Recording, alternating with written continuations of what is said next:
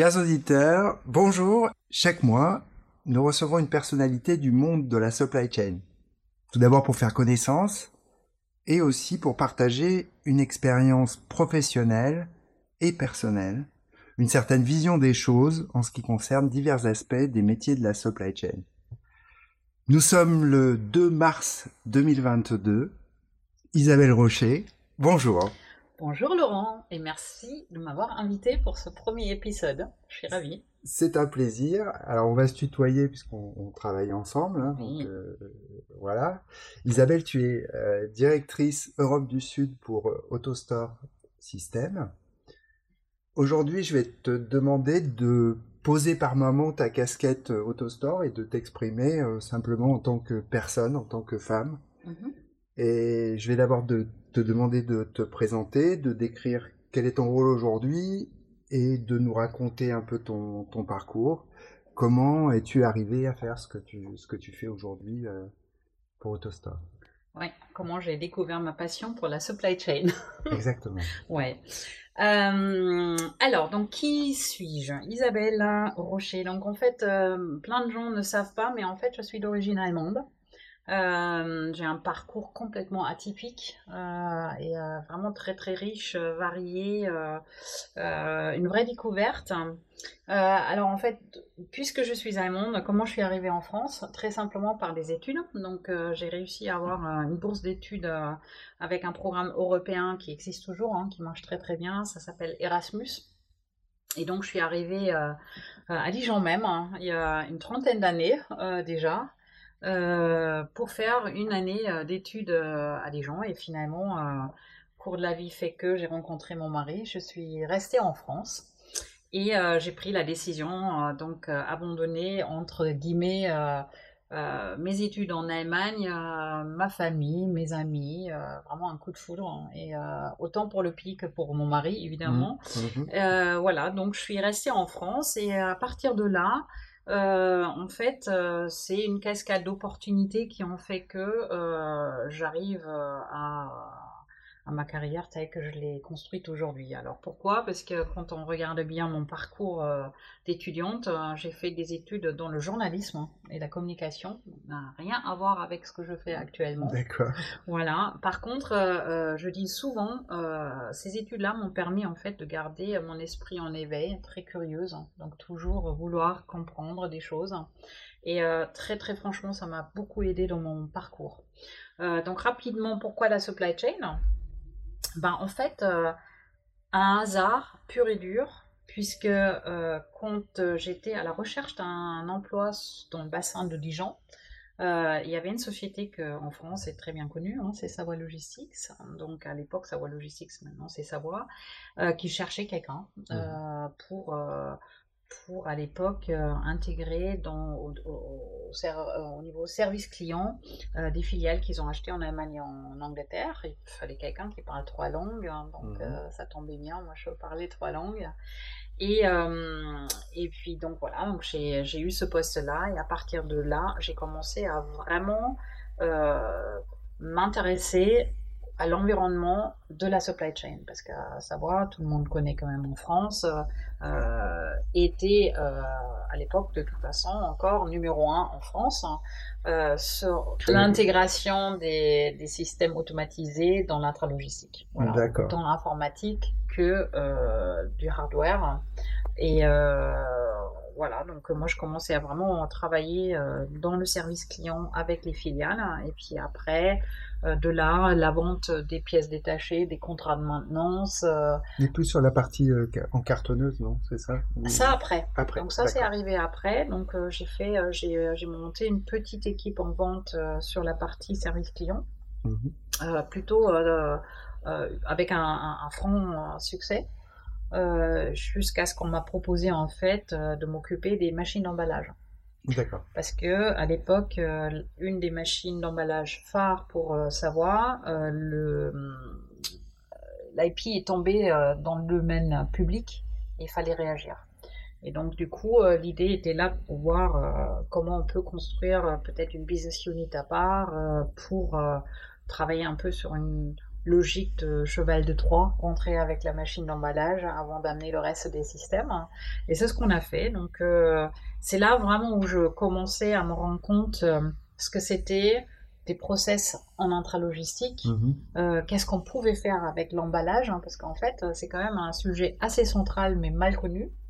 Et du coup, je, je me suis découverte une passion pour cette partie de l'intralogistique, euh, donc euh, à développer euh, d'autres machines d'emballage, euh, regarder les process qui sont euh, euh, qui sont autour de cette machine-là, euh, parce qu'en fait, on se rend pas compte, mais si on fait des choses à l'envers, on peut endommager beaucoup des process hein, à la place de les Ouais, rendre optimisés. Oui, oui, et puis la, la précision de l'emballage, c'est, un sujet qui, qui reste encore à traiter par pas mal de, de prestataires.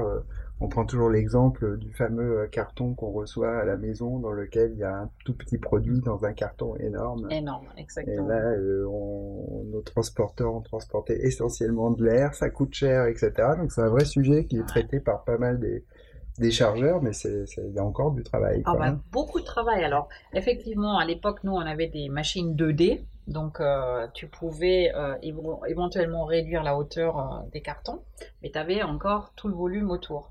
Aujourd'hui, ce qu'il faut savoir, et ça n'a pas changé, hein, ça fait des années que- qu'on traite ce sujet-là, 50 à 70% des cartons e-commerce sont vides.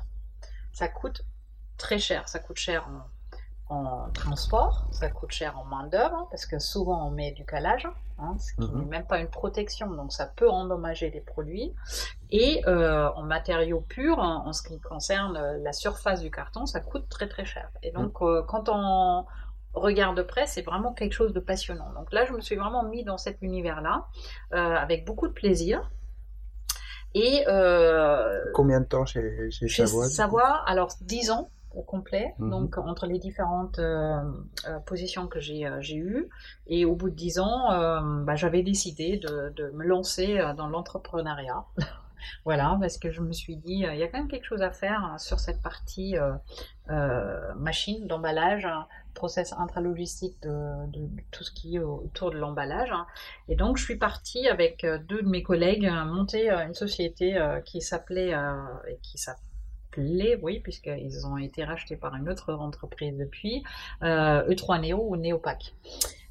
Donc voilà, donc on a commencé à travailler avec avec mes collègues sur tout ce qui est innovation aussi, sur d'autres produits euh, automatisés dans l'intralogistique parce que ça n'existait pas en fait. On a Mhm. vraiment vu qu'il y a une niche euh, parce qu'en fait les machines d'emballage qui existent aujourd'hui, c'est beaucoup dans dans la production ou euh, dans l'agroalimentaire, Mhm. euh, voilà. Mais dans l'intralogistique, c'est assez basique. Il n'y a pas beaucoup de monde et c'est mal, c'est mal représenté. Et donc on s'est dit c'est vraiment quelque chose à faire. Mhm.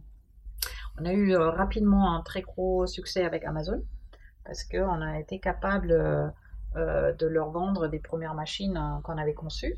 Donc on est assez fiers. Moi je suis vraiment fière de ça parce que arriver en tant que toute petite enti- entité travailler avec un géant de l'e-commerce rapidement, euh, Ah, mais vous aviez développé vos propres machines? Ouais, on avait Ah, développé là, nos propres machines. du lourd. quoi. Ah ouais, c'était. Oui, alors on avait déjà une bonne idée de ce qu'on voulait faire, euh, puisque euh, puisque on- j'avais quand même scruté le, le terrain pendant 3 ans, 4 ans avec euh, Savoie, et euh, les développements au fur et à mesure sont arrivés dans ma tête. hein, et euh, évidemment, on a essayé de développer ça avec euh, Savoie, mais Savoie avait vraiment cette euh, volonté de, de rester sur des solutions glo- globales hein, et Mhm. non pas euh, faire pousser euh, uniquement une entité de, de machine d'emballage, ce, qui, ce que je conçois et qui est complètement euh, compréhensible par rapport à leur stratégie.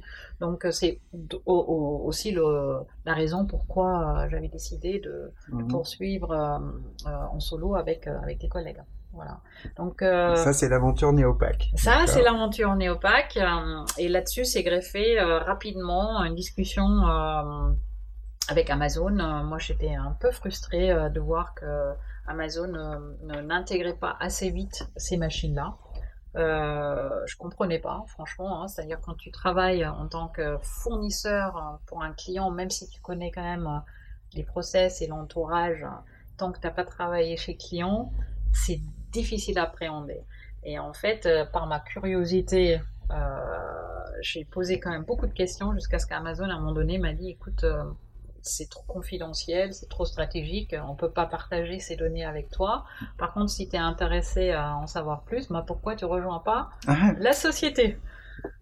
Et euh, pour tout dire, au départ, euh, c'était, euh, je venais de créer E3 Neo avec mes collègues, c'était juste pas, possible. Mais au fur et à mesure où je rentrais dans la discussion avec Amazon, je me suis dit, mais c'est quand même une belle opportunité pourquoi pas?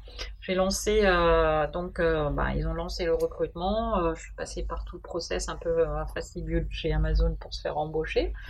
Pour tout dire, je croyais pas un instant que je vais passer tous ces, mhm. tous ces tests, tous ces entretiens, mais me voilà successful.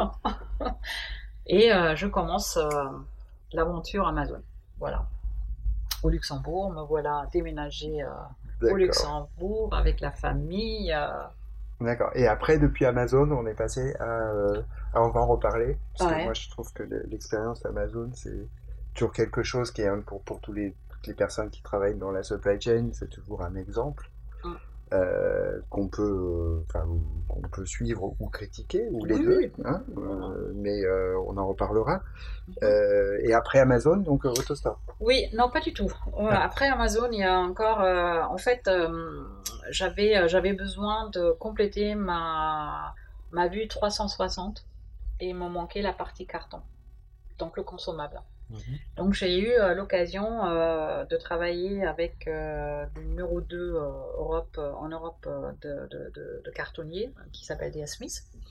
Mhm. donc sur un poste un peu différent parce que ils cherchaient quelqu'un pour pouvoir lancer leurs offres dans l'e-commerce. Mhm. donc c'était quoi C'est quoi qu'on produit? Alors évidemment il y a cette partie design du carton, que je ne touchais pas trop parce que je n'ai pas la formation, mais j'avais une équipe de designers qu'on regardait et on axait surtout notre recherche sur c'est quoi le carton idéal dans les commerces. Alors, ça peut. Euh, c'est peut-être banal pour des gens qui connaissent pas trop, mais en fait, c'est pas si banal que ça parce qu'en fait, le carton, ce qu'il faut savoir, des cartons qui sont conçus dans le transport aujourd'hui ont été conçus pour transporter la marchandise jusqu'à un point euh, de, rééclatement.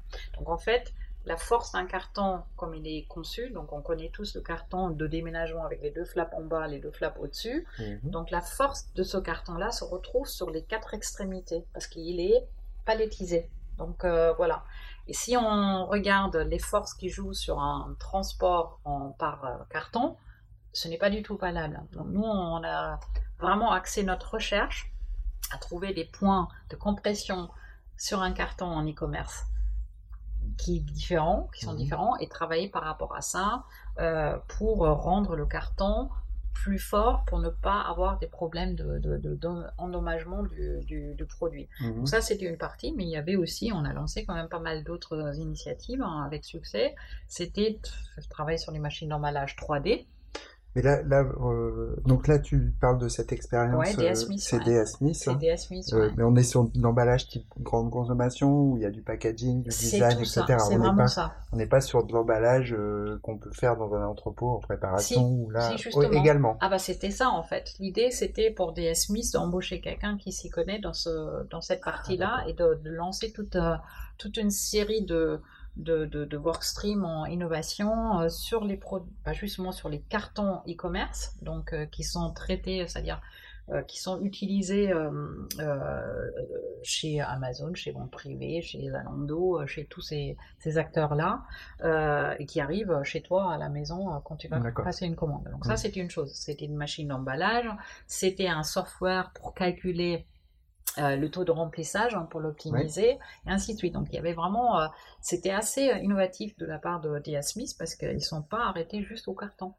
Et donc DS Smith cherchait quelqu'un qui prend en charge en fait toute la partie innovation, e-commerce, emballage. mais ce qui était très très intéressant, et c'est pour ça que j'avais accepté ce poste-là, parce que je partais d'une feuille blanche et euh, pour moi, ce qui était intéressant, c'est amener un cartonnier qui est en fait vraiment orienté, euh, je vends mon consommable, donc le carton, à amener cette, entreprise dans le monde de la solution. Et comment C'est que ben, forcément, on a travaillé sur le design de l'emballage avec les, points de, compression, de contact et ainsi de suite. On a développé un système de test parce qu'il n'existait pas et lors de mon temps chez Amazon, on cherchait vraiment quelque chose qui va pouvoir nous faire comprendre euh, quel type de design on a besoin pour pouvoir ne pas endommager davantage nos, produits. Donc avec Diasmith, on a été capable de, développer ça. Euh, on a développé un software qui calcule, software qui calcule en fait euh, le taux de remplissage mhm. et de l'optimisation, qui montrait aussi tout de suite les gains qui allaient jusqu'au transport. voilà, donc il y avait une machine d'emballage en 3D mhm. pour réduire justement le volume du carton. Donc euh, tous ces tous ces workstreams ont été euh, menés euh, de front, pareil, développement des équipes. Donc c'était très très riche et ça m'a vraiment permis d'avoir ce 360 autour de, de l'emballage dans, dans, dans, la logistique, dans l'intralogistique en fait. J'en profite pour faire une mise au point de vocabulaire mmh. souvent sur les termes packing et packaging qui parfois sont utilisés ou intervertis à tort. Juste pourrais-tu pour nos éditeurs repréciser de quoi on parle euh, quand on ah. parle de packaging ou de packing Oui, alors le packaging, c'est les matériaux. En fait, euh, c'est euh, le carton lui-même. Le packaging peut avoir des divers matériaux. Ça peut être du carton, ça peut être du plastique, voilà. Mais c'est vraiment tout ce qui est matériel. Et le packing, c'est le process d'emballage, en fait. Mhm. D'accord. DS Smith, après DS Smith? Autostore ah Voilà Quelle année? 2019. Donc février 2019. Euh, donc voilà, j'avais fait le tour un peu de l'emballage. Alors c'est quand même, ça reste ma grosse passion. Hein. Euh, je suis toujours très passionnée par ce sujet-là. Mais j'avais envie de... Euh, j'avais envie de, de, voir ce qui est avant, après ou autour de l'emballage, hein. toujours dans l'intralogistique, parce qu'encore une fois, la supply chain, c'est très varié. on ne soupçonne pas quand on connaît pas tout tout l'intérêt euh, et tous les parties intéressants de, cette, de, cette supply chain, hein.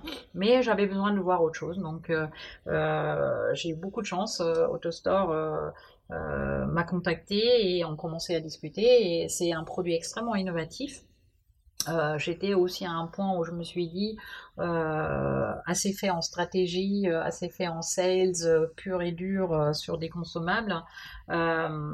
c'est innovatif, c'est un produit qui, qui est mal connu en France. Euh, parce qu'on m'avait. De, de, quoi on parle pour AutoStore pour ceux qui ne connaissent pas? Tout à fait, puisque toi et moi on connaît bien. Euh, alors AutoStore, c'est euh, c'est une société norvégienne qui est en fait le, le, le, fabricant et l'innovateur du système AutoStore. C'est un cube de préparation de commandes et de stockage qui permet en fait euh, d'optimiser toute la partie de préparation de commande. Alors comment c'est euh, ça, ça, comment c'est fait? Euh, En fait, il y a cinq éléments qui ne changent jamais. C'est plutôt un système Lego, mais tu as des bacs dans lesquels tu poses les, les produits. Tu as des postes d'opérateurs qu'on appelle nous en interne les, les, les ports tu as les petits robots qui euh, conduisent au-dessus d'une grille en aluminium et tu as un système qui pilote tout ça qui s'appelle le contrôleur. Euh, la grille en aluminium, on n'aurait pas besoin si les robots pouvaient voler, mais ce n'est pas encore le cas. Mhm. Qui sait, peut-être un jour ça, ça arrivera. Et du coup, on parlerait plus que de, de quatre éléments. D'accord, donc euh, AutoStore euh, en 2019, et là tu démarres les activités un peu toute seule au départ. Mais il y a déjà des partenaires en France. Hein. Alors il y a déjà des partenaires en France, et en fait euh, l'idée d'AutoStore c'était, et pas qu'en France, hein, ils commençaient à vraiment mettre des gens, des filiales aussi en Allemagne, en Angleterre et au Japon la, la même année que moi. donc l'idée c'était vraiment s'ouvrir sur ces marchés-là, c'était des marchés focus pour AutoStore, hein, et il fallait avoir des gens qui y vivent et euh, qui connaissent le marché. Et donc euh, voilà, j'ai commencé euh, en 2019, il y avait des partenaires en place. et donc mon, en fait, mon, action était vraiment travailler et, développer ces, partenaires, faire la partie business development aussi, mhm. et une partie marketing, vraiment créer toute une bah, faire connaître AutoStore en France, mhm. parce que c'était absolument pas connu. Donc on avait à l'époque 5, installations en 2019. Euh, donc il fallait vraiment faire tout ce travail de awareness euh, avec les partenaires. Mhm. D'accord. Et euh, donc voilà un petit peu le, parcours que tu nous as mhm. décrit avec pas mal de détails. Je te remercie. Alors là-dessus, j'ai j'ai une question concernant je pense Amazon parce qu'en fait comme c'est souvent un petit peu euh, la référence, et que tu as passé euh, quelques années, qu'est-ce que tu en gardes comme euh, impression? Qu'est-ce qui est impressionnant chez Amazon? Qu'est-ce qui est positif? Qu'est-ce qui est négatif? Hmm. Alors Amazon, pour moi, la partie de ma carrière pour le moment la plus enrichissante malgré tout parce que sur, sur plusieurs euh, niveaux. Euh, un, parce que bah, c'est un géant. Donc euh, moi j'ai débarqué d'une toute petite structure en France dans une corporate, dans un corporate qui était en plein, plein, plein boom, vraiment.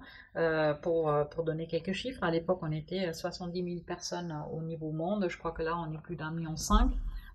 donc c'était entre 2019 et 2020. Deux, donc en 10 mhm. ans, on est passé de 70 000 personnes euh, mondiales au niveau 1,5 million au niveau monde. Donc vous voyez un peu les, les, taux de croissance euh, qu'Amazon euh, a et ça continue. Donc je débarque là-dedans avec un poste quand même plutôt sympathique. En fait, j'étais en charge de tout ce qui était emballage Europe sur tous les sites européens. Donc à l'époque, il y avait déjà 22 sites quand même. Je ne sais même plus combien de sites en Europe, il y en a peut-être 70 maintenant. Et euh, donc ça partait du inbound à outbound. Donc inbound, tout ce qui était euh, quand la marchandise euh, arrive, hein, quand il faut la, faut la sécuriser davantage. par exemple, on prend un, une peluche qui arrive dans un conteneur de, la Chine, donc on va les mettre en stock. Mmh Mais on sait très bien que dans un centre de distribution, il y a beaucoup de poussière. Mhm. Donc forcément, il faut les suremballer. Et ça, c'est avec du plastique et ainsi de suite. Donc euh, voilà, donc là, il y avait déjà une composante euh, emballage. Et puis après, euh, tous les process de packing, justement. donc comment emballer, dans quel type d'emballage. voilà, donc il y avait beaucoup d'optimisation. J'étais aussi en charge du budget.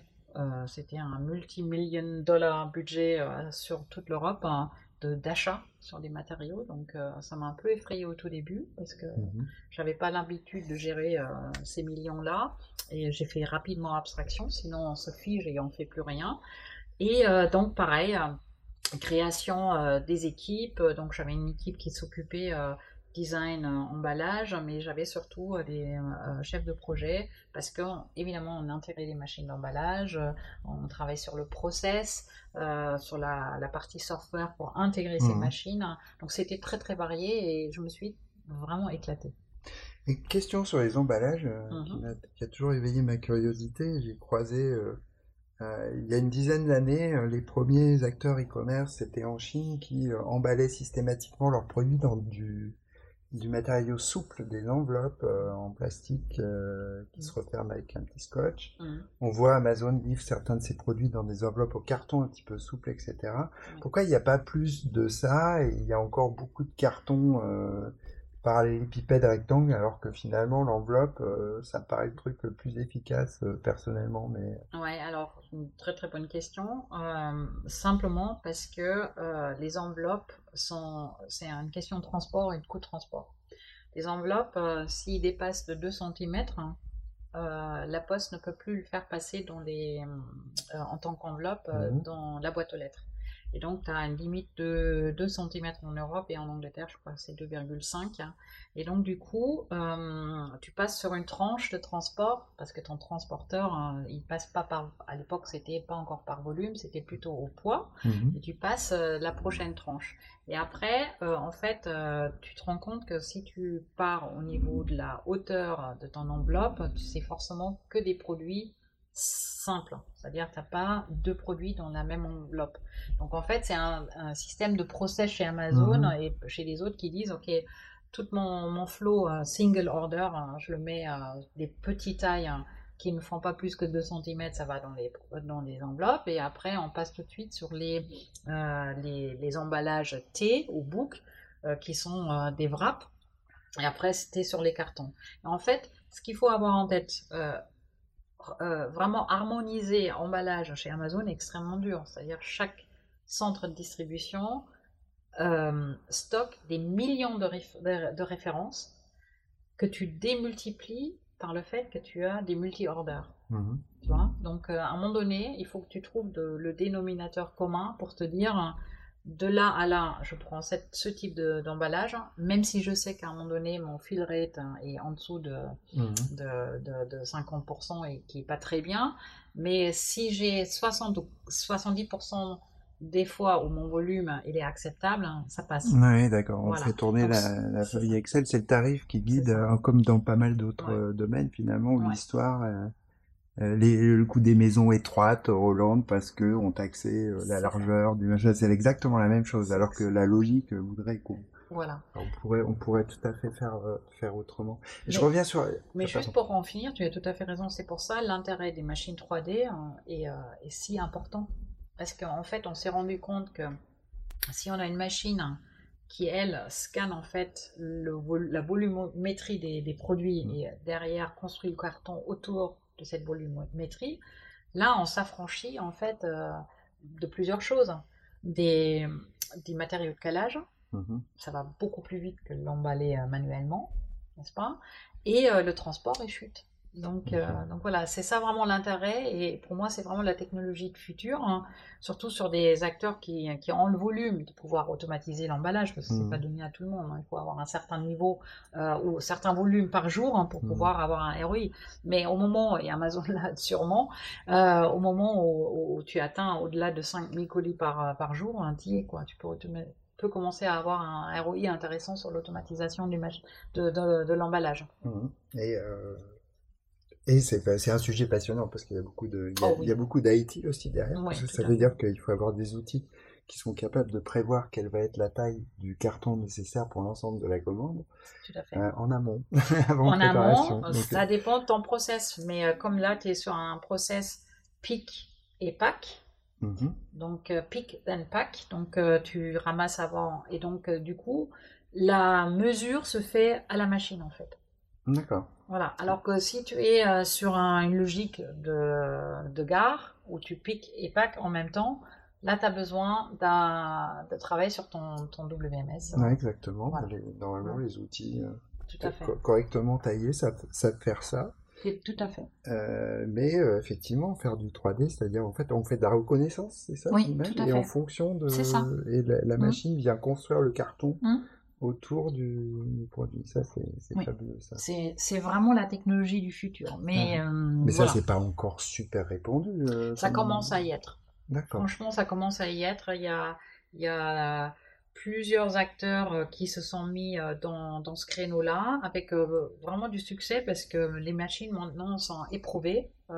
donc, mais mais en fait, c'est l'emballage, je dirais, c'est le sujet de l'emballage, il est encore très maltraité euh, euh, par hein. tous les acteurs, en fait. alors que le, ratio euh, logistique, hein, moi je retiens toujours ce ratio entre la partie transport et la partie logistique, enfin, ou intralogistique, selon comment on appelle c'est selon ce qu'on met dedans, mais c'est un ratio 30-70, c'est 70% transport, 30% euh, log. Et mhm. donc, le sujet qui coûte le plus cher, lui, est pas, il, est, il est encore maltraité. C'est ça. Et puis surtout, euh, ce qu'on oublie aussi souvent, c'est euh, ton carton, c'est le. Quand tu es un e-commerçant pur et dur, hein, c'est vraiment le moyen de communiquer avec ton, ton, ton, client.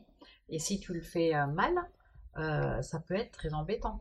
Mmh Et euh, c'est très très compliqué euh, encore aujourd'hui à, faire, euh, à, mettre en, engager une discussion et mettre un focus sur cette partie-là avec beaucoup de avec beaucoup d'e-commerçants en fait. C'est un paradoxe pour moi. Alors je reviens sur Amazon parce que tu, mmh quand je t'ai relancé sur Amazon, tu as reparlé du, rôle, mais Amazon en tant que société, le truc, que tu retiens, qui est, mmh. qui est génial ou, qui est pas cool du tout C'est euh, c'est des gens, c'est-à-dire en général, hein, les gens avec qui tu travailles, c'est c'est un peu tous dans le même moule. C'est-à-dire euh, Autostore, excuse-moi, Amazon, mais on voit bien que j'ai passé le cap d'Amazon à Autostore, c'est son problème d'ailleurs. Amazon, euh, il recrute euh, en, termes de la culture d'entreprise, hein, donc il, vraiment, ils, font, ils passent beaucoup de temps pour trouver des gens qui peuvent rentrer dans ce moule-là. Et c'est un vrai moule, c'est-à-dire il faut, il faut répondre aux critères amazoniens. Euh, par exemple, euh, euh, ils ont 14 leadership principles qui sont actuellement visibles sur leur site internet. Hein, on, peut, on, peut, les trouver. Et, et leur recrutement est basé sur ces 14 leadership principles. Et donc, par rapport à ton rôle que tu vas avoir chez Amazon, tu auras plus ou moins besoin peut-être des 7 premiers versus les 7 derniers. Et donc là, on va vraiment te mouliner pour voir si tu tiens ces leadership principles et si tu vas pouvoir survivre, entre guillemets, dans cet environnement-là. Donc, par exemple, euh, euh, il y a un qui s'appelle Bias for Action. Ça veut dire que si tu attends d'avoir un poste qui est bien défini avec les responsabilités et tu vas rester dans ton cadre pour euh, exercer et ça te suffit, tu ne vas pas survivre chez Amazon. Chez Amazon, tu es continuellement en push, tu fais, il faut, ils cherchent beaucoup de gens qui sont capables de, de mener de l'intrapreneurship, euh, pour pouvoir euh, arriver euh, à, la fin de tes projets. C'est beaucoup de changements dans les priorités, quasiment par semaine. Donc il faut, faut, faut, être hyper flexible, adaptable. Et les gens qui travaillent chez Amazon, en général, ils sont comme ça. Donc forcément, tu te reconnais. Mhm. j'ai des, j'ai lié des amitiés très fortes avec des gens chez Amazon hein, qui sont encore très proches de moi aujourd'hui. c'est une espèce de, de as une fois été amazonien, tu le seras toujours. tu as un vrai réseau. Euh, aujourd'hui, tu tapes à la, porte de quelqu'un de chez Amazon via LinkedIn, il t'ouvre la porte. Euh, voilà, donc il y a une vraie, il y a une vraie, euh, c'est une vraie tribu. Mmh. Donc ça, c'est la partie vraiment sympathique, très variée.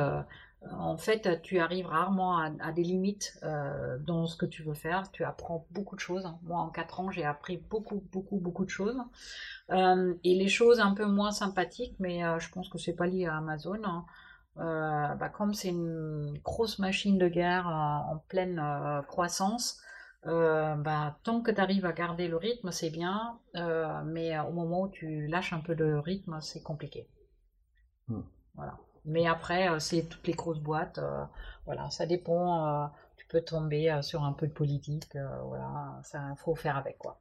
Il mhm. faut avoir la pêche et faut, faut, faut pas mollir, sinon on, se fait vite rattraper par la patrouille, c'est ça Oui, c'est un peu ça, c'est un peu ça. D'accord. Par contre, pour moi, je ne garde surtout la partie positive parce que, encore une fois, c'était tellement varié, j'ai tellement appris des choses, j'ai travaillé avec des, gens tellement euh, vraiment génial. Euh, le reste, c'est pas, voilà, on oublie vite. Mhm. D'accord. Et, et, donc euh, le contraste avec des différences avec euh, AutoStore, travailler chez AutoStore euh, Il n'y a pas beaucoup de contraste. Hein. Alors déjà, euh, j'ai pareil, j'ai retrouvé un environnement d'une exceptionnelle avec mes collègues.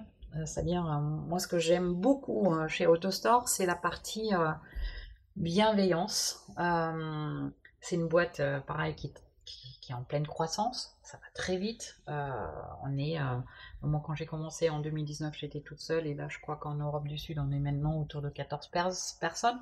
Euh, on a embauché en moins de, 12, 12, euh, mois tout, le monde. Donc euh, là, je retrouve quand même un peu le, speed de chez Amazon, mais avec, avec un environnement hmm, peut-être plus bienveillant, très familial. Hein, et, et puis un produit qui est exceptionnel. Voilà, donc, euh, aujourd'hui, euh, je, suis très contente, je suis très à ma place et, euh, je continue à, apprendre ce, qui, ce qui se passe dans la supply chain qui est en pleine, plein changement, en pleine mutation. Mmh et c'est ça qui est intéressant et être faisant partie de, d'AutoStore à ce moment-là, c'est quand, même, c'est quand même génial. Alors, AutoStore, c'est une société qui, euh, qui, a choisi de travailler avec un modèle d'affaires euh, qu'on appelle indirect, c'est-à-dire mhm. qu'en fait, AutoStore n'installe pas directement ses produits, mais utilise des partenaires, intégrateurs, installateurs qui font l'installation. Mhm. Donc ce modèle indirect peut avoir des avantages et des inconvénients. tu peux nous en parler Oui, en fait, ça fonctionne? tout à fait. Alors moi, en fait, c'est la première fois que je vois ça qu'un producteur d'une solution dans l'intralogistique choisit euh, ce modèle-là, c'est-à-dire à cette échelle-là. Parce que bon, on connaît ça très bien, euh, la partie euh, channel management sur tout ce qui est software, hein, donc intégration, on passe par des, partenaires, tout ça c'est connu. Euh, je sais qu'il y a une société autrichienne qui à un moment donné a, travaillé comme ça avec des convoyeurs, ça marchait très très bien avant de devenir euh, elle-même euh, un intégrateur. Mais en fait, sur tout ce qui est vraiment cette partie-là, c'était assez novateur. Et AutoStore a choisi ça, c'est parce qu'en fait, historiquement, ils ne sont pas nés de cette, dans, dans, dans, dans cette industrie-là. En fait, c'était un, euh, AutoStore, à ses débuts, euh, a conçu ce produit-là pour leurs propres besoins. C'était un, en fait, euh, la société Atelant était un distributeur de composants électroniques et n'avait plus de place de stockage dans leur propre centre de distribution ou dans leur propre centre de stockage. en fait, ils ont créé cette solution-là. Et quand ils commençaient à montrer ça à leurs clients et à leurs fournisseurs, tout le monde disait bah, finalement c'est vachement malin, on aimerait bien en avoir. Et c'est là où AutoStore euh, a été euh, créé. Mais en fait, il faut connaître l'intralogistique, il faut connaître les process, les, acteurs. Et, ils ont été euh, très humbles à se dire, nous, on ne connaît pas très bien, mais il faut qu'on travaille avec des gens qui connaissent le métier. Mmh. Et voilà, donc nous, souvent en plus, on fait partie d'un ensemble plus global. Effectivement, on a des AutoStore qui sont des stand-alone, ça veut dire que la solution elle représente 90% de la fourniture de nos partenaires à un client final, hein. mais ça peut être aussi que 30%, parce que tu as une partie de convoyeur, des machines d'emballage, la partie euh, WMS, donc euh, AutoStore, et qu'une petite partie de la... Voilà. Et donc c'est pour ça ils ont décidé de se dire, hein, nous on va pas apprendre, on va pas devenir intégrateur, on reste à faire ce qu'on sait faire, c'est mmh l'autostore, mais on va s'adosser euh, à des intégrateurs de valeur sur le marché euh, qui vont euh, intégrer en fait notre, notre, produit.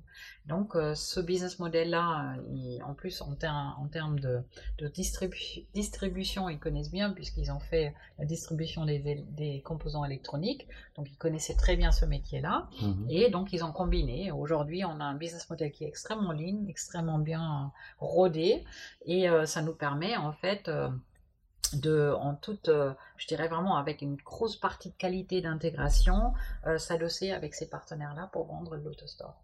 D'accord. Et on a, il y a combien de partenaires aujourd'hui euh, AutoStore euh, dans le monde? Oula, tu me poses une colle, je dirais une vingtaine.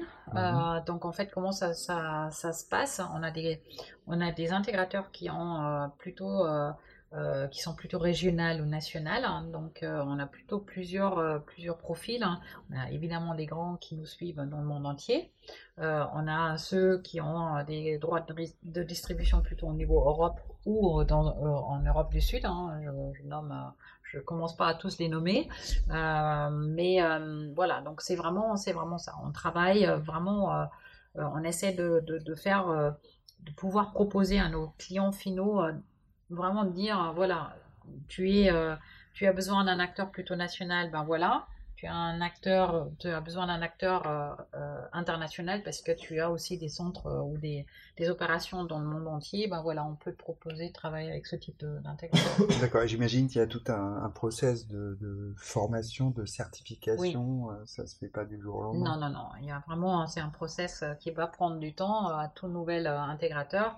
Euh, évidemment, ses, capacités à pouvoir installer, servir, euh, euh, c'est extrêmement important pour mmh. nous, hein, parce que c'est du plug and play, mais pas que. Donc, il faut quand même comprendre comment ça fonctionne. Et puis après aussi la capacité de service du client final. Alors, notre système est très éprouvé. On n'a pas beaucoup de, maintenance et ça aussi c'est très apprécié. Mais malgré tout, il faut quand même savoir comment intégrer dans un mmh process global cette, cette brique là. D'accord. Mais alors je vais être un peu taquin parce que moi j'ai avant de connaître AutoStore, j'avais fait du, du channel sales dans une autre vie, euh, c'est pas toujours facile à gérer quand on a plusieurs distributeurs, plusieurs installateurs, ils ont tendance à, à se tirer la bourre entre eux, etc. Enfin, il faut arbitrer ou pas, il faut que les règles soient claires. Comment, comment ça se passe? Ça va pas être simple tous les jours. Non, c'est pas simple tous les jours, mais on travaille avec beaucoup de je dirais, les règles sont claires pour tout le monde au moment de la signature du contrat de distribution. Et après, on a des, des, gens qui gèrent euh, des partenaires au quotidien euh, et qui, qui, les supportent. Euh, on travaille beaucoup avec, avec. On est très proche de nos partenaires, en fait. C'est vraiment ça. Il y a une vraie relation. pour nous, ils font partie de la famille Autostore. Ils nous font confiance. Il y a vraiment. il y a vraiment on travaille beaucoup avec la confiance et ça se ressent. Mmh D'accord. Je vais euh, peut-être enchaîner sur euh, une, note euh, un peu plus personnelle. Alors, je, ah, déjà un, aspect un peu personnel, un peu cliché, mais tu nous as décrit au début le fait que tu venais d'Allemagne. et moi, je suis de la génération qui a travaillé pas mal avec des Allemands à une certaine époque, où on avait, enfin, on arrivait avec un, un tas de clichés euh, sur les Allemands euh, d'un côté, les Français de l'autre, les Italiens, etc. Euh, vu, vu de ta fenêtre, qui est quand même qui a passé à, peu près la moitié de ta vie en Allemagne et l'autre moitié en France, ou maintenant peut-être un peu plus. ces clichés, ils ont la vie dure, ils sont vrais, ils sont pas vrais. Alors oui, oui et non. alors je, je, je, rigole toujours parce qu'aujourd'hui j'ai peut-être une image des deux côtés qui, qui, qui, est plus très juste, hein, parce que je suis, on, vient de me faire la réflexion dans ma famille allemande en disant tu as vraiment passé le cap, tu es plus française qu'allemande. Il euh, faudrait peut-être que je pose la question pourquoi ils m'ont fait cette réflexion-là, mais, mais euh, alors je, je, je, prendrais ça comme ça. C'est euh, c'est toujours pareil, mais c'est pas que sur le cliché franco-allemand, c'est vrai un peu partout je dirais les gens qui ne voyagent pas. Alors, je prends un Allemand qui n'est jamais sorti de chez lui, il va avoir euh, vraiment euh, des réactions typiquement allemandes. Alors, c'est quoi être typiquement allemand? C'est peut-être un peu étroit, euh, c'est-à-dire on aime bien la ponctualité, on aime bien que des choses se disent très d'une manière très transparente et rapidement. Moi, je prends toujours l'exemple faire des réunions en Allemagne versus faire des réunions en France. C'est peut-être pour moi le plus le plus rigolo. En Allemagne, tu vas directement, tu rentres dans une. Déjà, tout le monde est à l'heure. Tu rentres dans. C'est déjà. ouais, déjà ça. Euh, tu... Et tu commences directement avec le point qui fait mal. Tu vas pas passer autour du pot pendant très longtemps, c'est-à-dire euh, l'agenda, c'est euh, là on a un problème, voilà, comment, c'est quoi le problème et comment on le fixe. En France, ce que j'ai remarqué, et c'est encore très vrai, c'est on arrive légèrement en retard, mais c'est pas grave. on prend un petit café, on commence à, à discuter un peu euh, de tout, et ce qui est très bien parce qu'il faut aussi avoir ce contact personnel. Et puis après, on passe beaucoup de temps autour du problème et on finit le, la réunion avec euh, le problème euh, qu'on n'a finalement pas trouvé de, de solution et on, se dit, bah tiens, on se voit la semaine prochaine pour en parler. Je tire le trait exprès, mhm. mais c'est vraiment ce que, ce que j'ai remarqué surtout au début. Aujourd'hui, ça va un peu mieux parce que on travaille dans un contexte international, on n'est pas dans une société franco-française, hein, Laurent, donc mmh. euh, c'est un peu plus mélangé.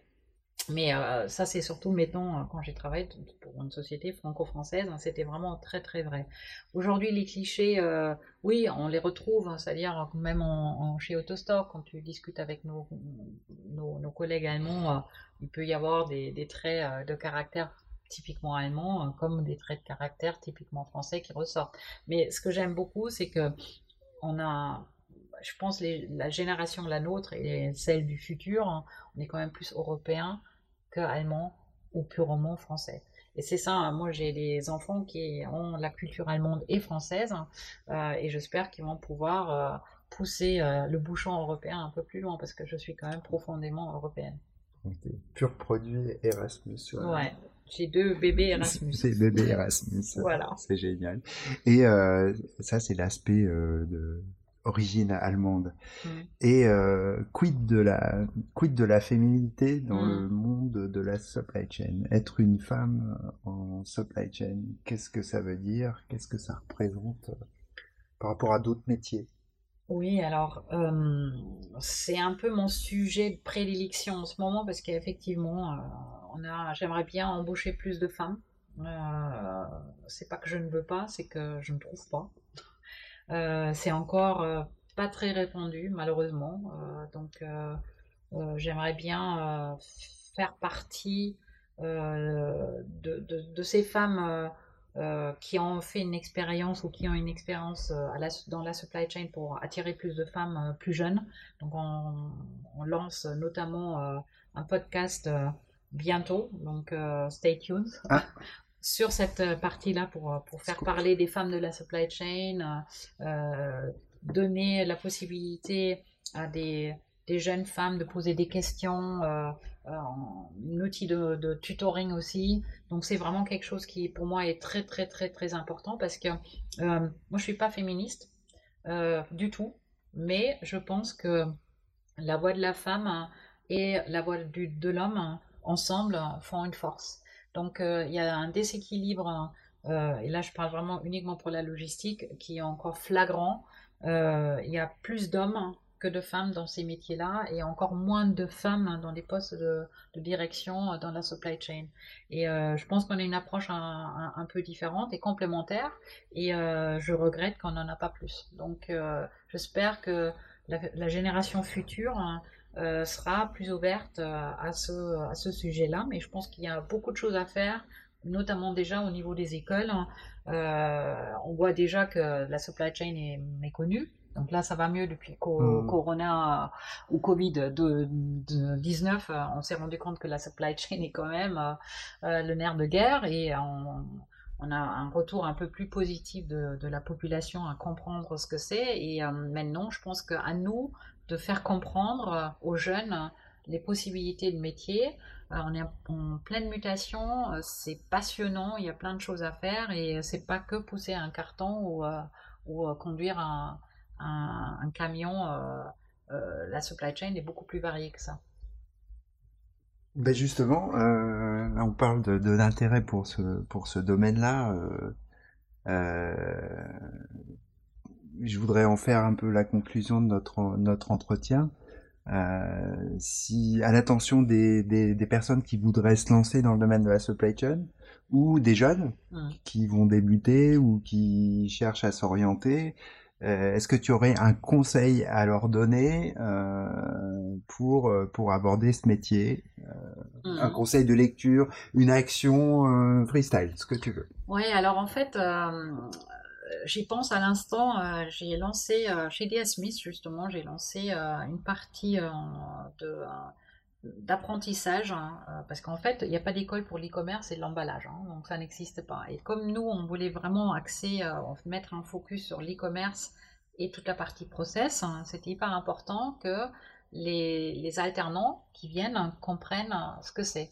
Et on a, on a eu un partenariat avec un logisticien euh, qui était ouvert à prendre en charge les deux, le deux, les deux premiers mois de l'alternance, euh, nos alternants, pour leur faire apprendre euh, l'intralogistique. Ça veut Mhm. dire qu'ils partaient euh, euh, sur des, des, des, des tâches diverses en inbound, outbound, mais vraiment la réception des, marchandises, au niveau stockage, emballage, transport, jusqu'aux euh, tournées de, de livraison euh, chez, euh, chez le client final. Mhm. Pendant deux mois, vraiment à comprendre ce que c'est l'intralogistique. Et euh, le retour, moi je, je me suis dit, parce que en fait j'étais très chanceuse, hein, j'avais des alternantes féminines, et je me suis dit, on va voir un peu comment elles vont réagir, et elles ont adoré. Et je suis encore en contact avec euh, ces deux personnes-là. Il y en a une qui a maintenant quitté DS Smith, qui fait autre chose, mais qui m'a envoyé un petit message la semaine dernière en disant Je suis très contente. Elle est consultante maintenant dans un cabinet de, consulting.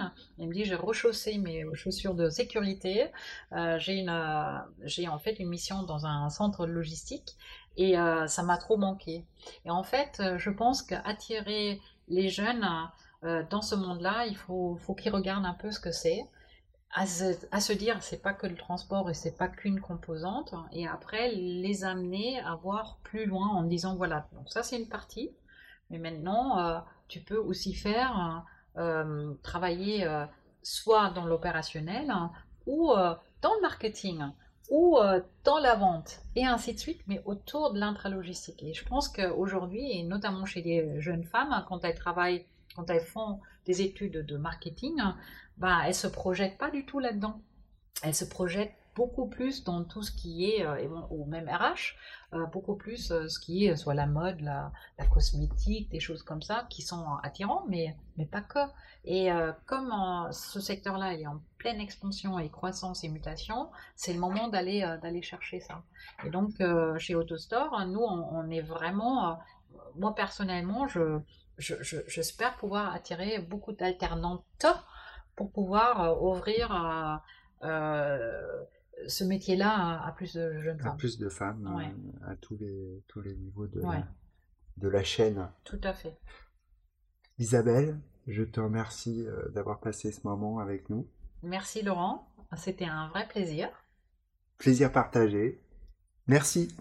Merci.